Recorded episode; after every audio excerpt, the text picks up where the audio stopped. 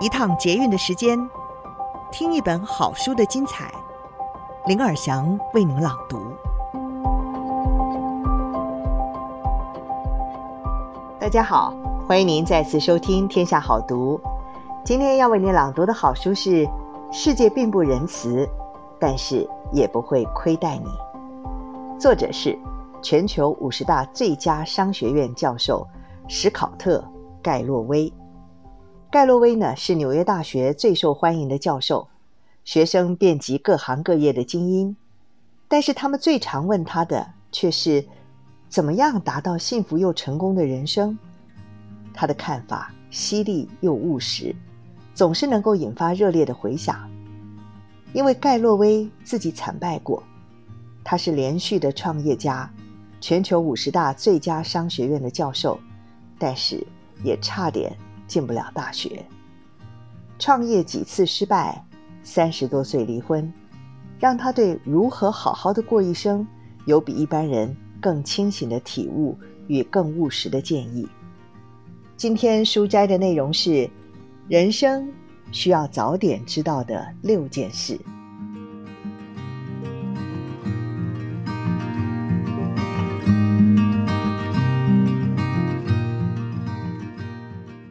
美国有个种姓制度，那就是高教育程度。此外，经济成长越来越集中在少数的大都市里。未来五十年内，三分之二的经济成长将发生在大都市带。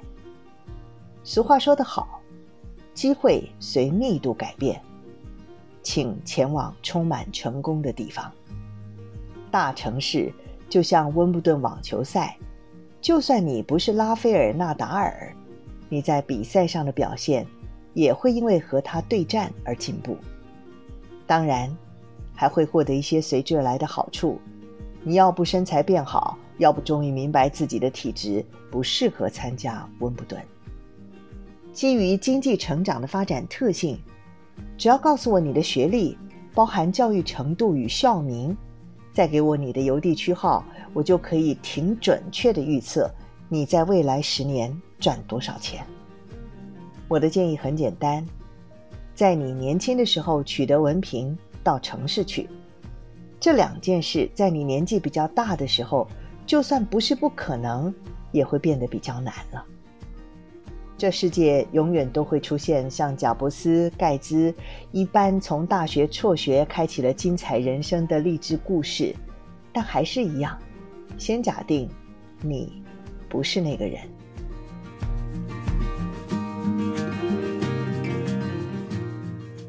钱买不到快乐，但能够少烦恼。你赚多少钱和你有多快乐之间存在相关性。金钱可以在某个程度上买到快乐，不过，一旦你达到某个层级的经济安全，相关性就渐趋平缓。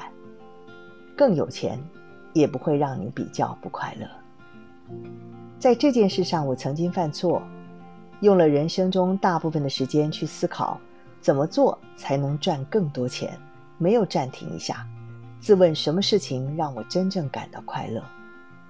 所以，是的，请拼命工作，取得经济稳定之类的保障，但是也要记下哪些东西带给你喜乐与满足，并且开始投资它们。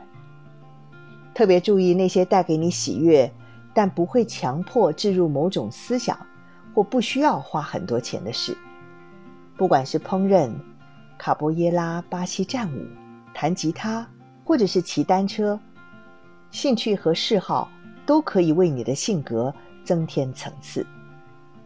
我所知的幸福是全然专注且投入的状态。如果更具体的描述幸福的感觉，大概就是你失去了时间感，忘记了自我，感觉自己属于某种更广大的宇宙。我在几年前找到了写作。现在写作是我生命中最有益的部分之一，写作是我的治疗。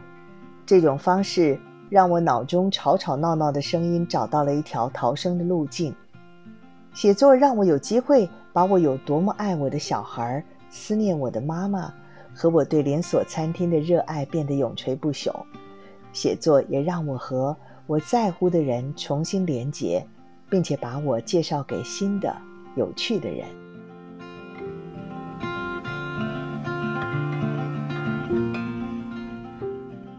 早早开始，常常投资。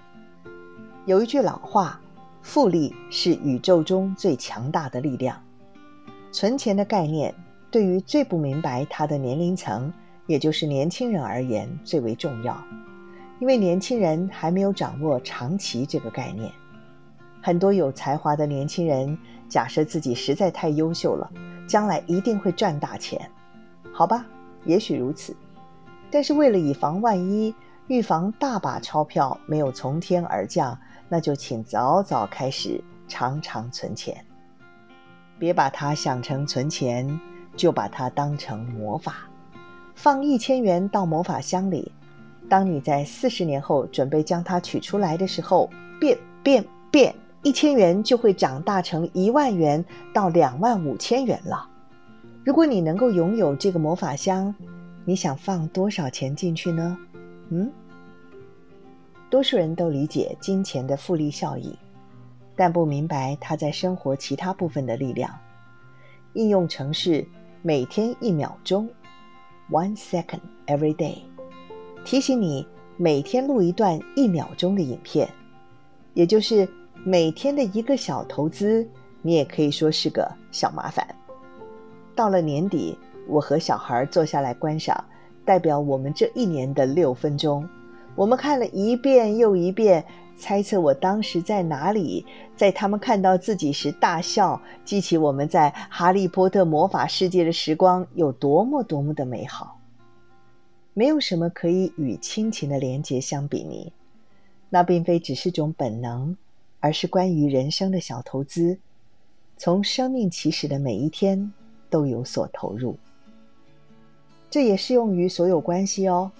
拍一堆照片，用简讯传傻气的东西给你朋友，尽可能频繁的问候老朋友，向同事表达你对他们的赞赏，以及每一天都尽可能告诉最多人。你爱他们，每天几分钟，刚开始成果很小，但之后将会变得无比丰硕。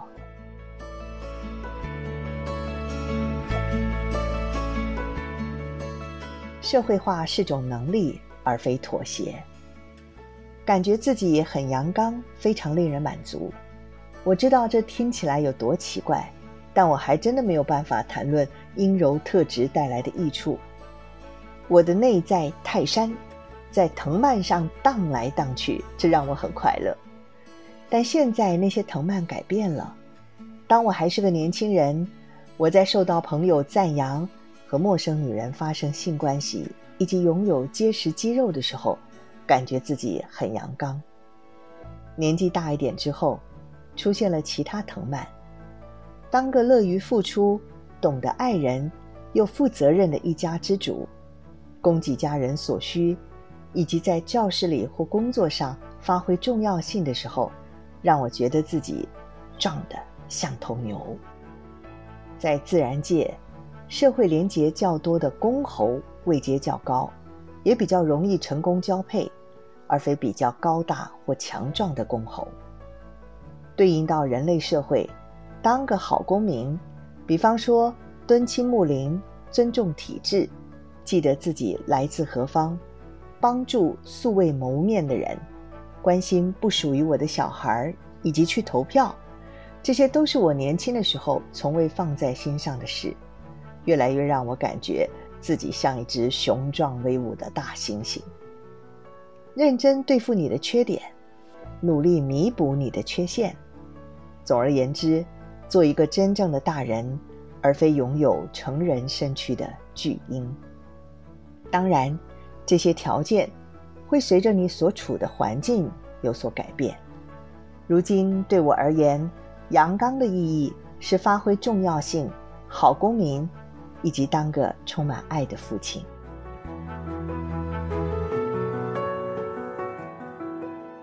被动收入使你富有，只用你的薪水很难保障经济安全，因为你会随着赚钱多寡。自然而然提升或降低生活水准。你可以做的是，尽快购买房地产或股票，试着找一份透过退休金计划强制存钱的工作。如果有公司股票的选择权，就更好了。此外，千万不要离开股市，因为你没有聪明到可以预测何时该进出股市。最好在四十岁以前，尽量不要在任何资产类别中放入超过三分之一的资产。四十岁后，则把这个数字调降到百分之十五。有钱的定义是被动收入大于支出。我爸和他的妻子每年从股利、退休金和社会安全制度领取大约五万美元，并且支出四万美元。他们是有钱的。我有些朋友每年赚一百万元到三百万元，有几个小孩就读曼哈顿的私立学校，一位前妻，一栋位在汉普顿的房子，还有堪比太空超人的生活方式。就算他们没有把钱花光，也花掉了大部分。他们其实很穷。等你三十岁的时候，你应该要能清楚自己的日常开支。年轻人百分之百专注在收入上，成年人则同时专注在支出上。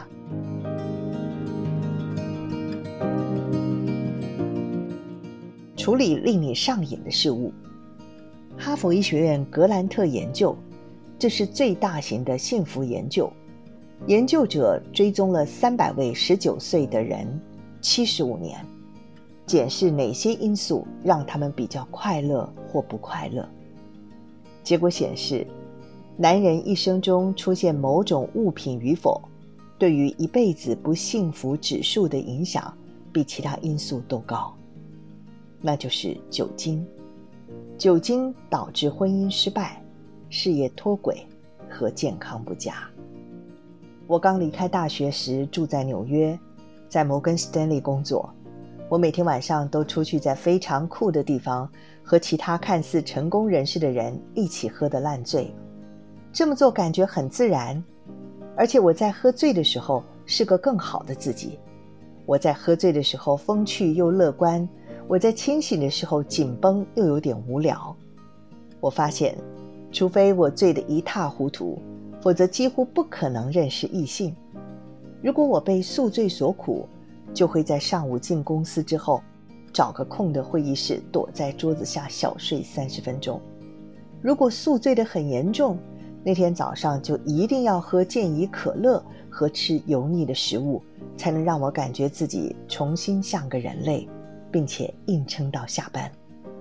但通常这良好的状态，也只能维持一个小时。到了下班，我没有办法抗拒邀约。再次答应和一大群所罗门投资的朋友和一些模特儿在俱乐部碰面。我们点了价值一千两百美元的伏特加，然后风趣的史考特就出现了。读 UCLA 的时候不去上课或打混摸鱼，让我成了一个平庸的银行家。然而酒精把我变成一个平庸的人。我很幸运，没有酒精成瘾的问题。而且我搬到西岸之后，并不怀念喝酒。问问自己，在大学之后，物质依赖有没有介入你的关系、事业轨迹或人生？如果有，就处理它。你的人生值得更精彩的事物。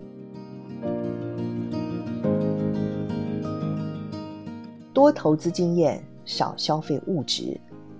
在物质与关系上，另一个深刻的体悟是。人永远高于物质，无论那是你多珍爱的东西。但我年轻的时候也常在这一点上判断错误。研究显示，人们高估了物质带来的幸福，并且低估了经验的长期正面效应。这个研究证实了一件事：对经验的投资应该高于物质。这也是我从维系各种关系体悟到的真理。今天的书斋，全球五十大最佳商学院教授，人生需要早点知道的六件事，记下来了吗？是哪六件事？钱买不到快乐，但能够少烦恼。早早开始，常常投资。记得这句老话：复利是宇宙中最强大的力量。对年轻人而言，最重要的就是存钱的概念。还有，认真对付你的缺点，努力弥补你的缺陷。总而言之，做一个真正的大人，而非拥有成人身躯的巨婴。还要记得，被动收入使你富有。再处理一下令你上瘾的事物，记得多投资经验，少消费物质。以上书摘摘自《世界并不仁慈，但也不会亏待你》，天下杂志出版。